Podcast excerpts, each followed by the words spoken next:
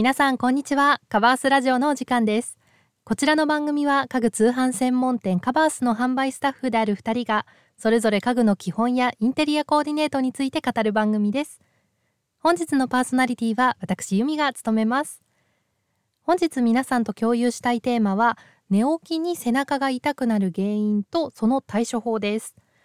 あの寝起きのね背中の痛み。これはですねあの私も悩まされていました。もともと腰痛持ちなので、まあ、寝起きにね体が痛いのは当たり前って感じだったんですけれどもあの同じね悩みを抱えている方は多いんじゃないかなと思います。まあねできればね朝すっきり気持ちよく目覚めたいですよね。まあ、なので本日はその、まあ、なぜ寝起きに背中が痛くなってしまうのか、まあ、その原因を解説しつつその対処法までご紹介していきたいなと思います。あの私もね実際に取り入れて効果があったものなので是非参考にしていただきたいと思います。それでは早速寝起きに背中が痛くなる原因から見ていきたいと思います。とこれはですねあの主に、まあ、寝具がね合っていないっていうのがまあ、原因としては挙げられるんですね。で、まあ、例えば、まあ、あの枕が合っていないあとはマットレスが柔らかすぎたり硬すぎたりっていうところがあの原因になることが多いです。であの枕がね合っていない場合だと特にこう枕が高すぎてしまう場合首や背中に負担がかかってしまうので、まあ、あの朝起きてねちょっとこう痛いっていう風になります。あとはマットレスのことで言うとあの柔らかすぎるとなんかこう体をね包み込んでくれていいんじゃないかって思うかもしれないんですが体が沈み込みすぎるとあの腰に体圧が集中してしまうのであの腰だけでねこう支えきれなくて背中にまでこう負担が広がっていくっていうのがあの、まあ、背中がね痛くなる原因になってしまいます。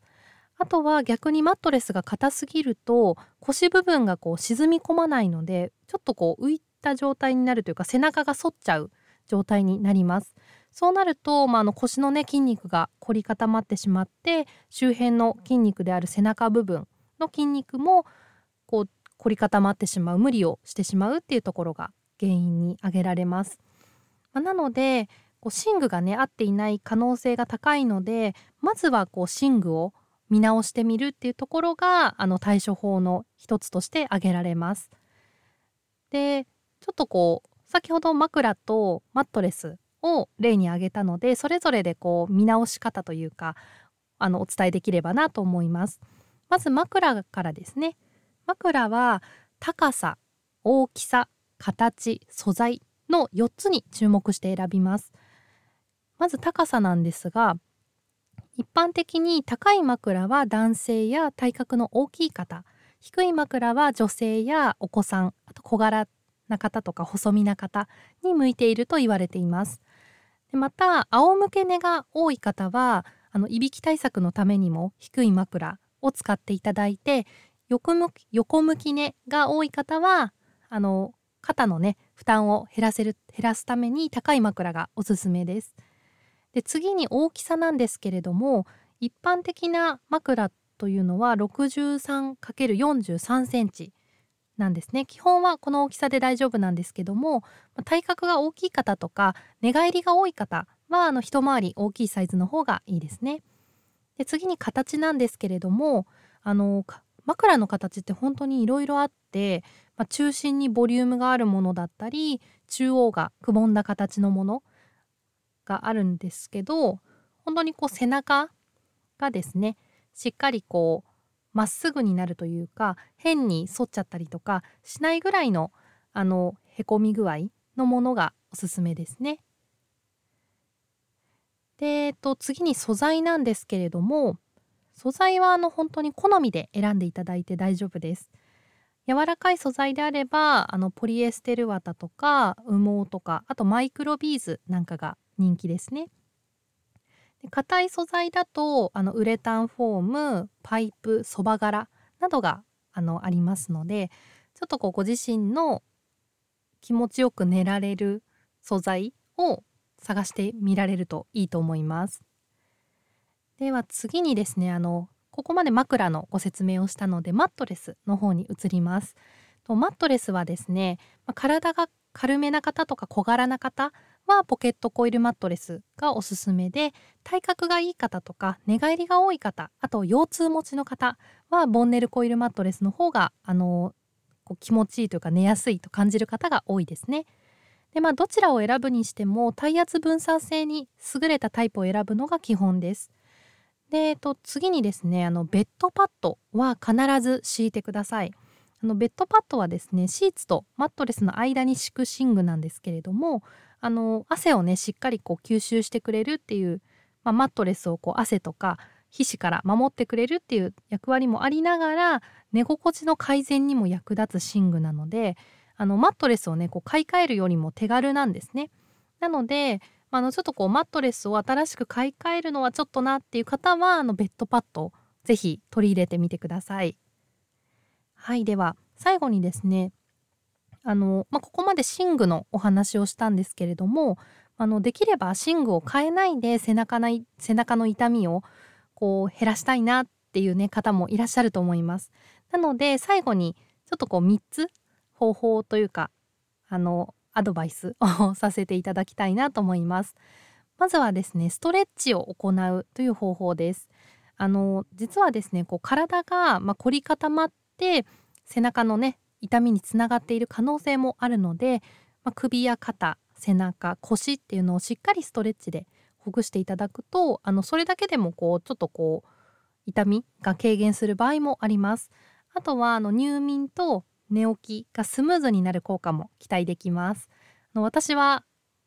あの毎晩ストレッチやってるんですけれどもそれをやり始めてプラスね寝具も変えたんですけどからすごくあの腰とか背中の調子が良くなりました。なのでね皆さんもちょっと試してみてください是非で続いてですねクッションを活用する方法もあります。あの仰向けに寝てこう足を伸ばすとあの骨盤のね周りに負担がかかって背中のね痛みにつながることがあるそうです。なので仰向けに寝た後にこう足をね軽く曲げていただいてその下に枕とかクッションを挟んでいただくと、まあ、自然なね体勢をとれて背中も痛くなりにくいです。あの丸めたバスタオルとかでも大丈夫です。あとはあの横向きにね寝る方はあの両膝の間に枕などを挟んで寝ると効果的です。で最後がですね生活習慣を見直すというところです。ここはね本当に基本になるところかなと思うんですが生活習慣がねきちんと整っていないとやはり背中がね痛くなる原因になります。あとは、まあ、例えばカフェインをね取りすぎていたりとか、まあ、夜型のね生活になっていたりするとやっぱりこう睡眠の質が下がってしまうので疲れが溜まりやすいです。あとはまあお酒をね飲み過ぎてしまったとかっていう後にこう長時間寝過ぎてしまっても血流が悪化してしまうのであの背中のね痛みがひどくなってしまうこともあります。なので、まあ、寝具もね見直しながらご自身の生活も見直すっていうのが、まあ、あの背中のね痛みを取る一番の近道なんじゃないかなと思います。はい、えー、と本日は寝起きに背中が痛くなる原因と対処法についてお話をしました。今使っている寝具や、まあ、日頃のね生活習慣を見直すことで背中の痛みをね痛みが改善される可能性が本当に高いです。なので、まあ、ぜひ本日お話しした内容を参考に寝具を買い替えたり、まあ、生活習慣を改めてみてください。あの本日の内容は記事でもおさらいすることができるので、ぜひ概要欄からごあの概要欄からご覧ください。あのおすすめのね寝具も記事でご紹介しているのでぜひあの一つでもいいので取り入れてみてはいかがかなと思います。カバースラジオではインテリアや生活に関する質問を募集しています。人気のインテリアコーディネートが知りたい。寝具のお手入れについて教えてほしい。などお悩みや気になるテーマを教えてください。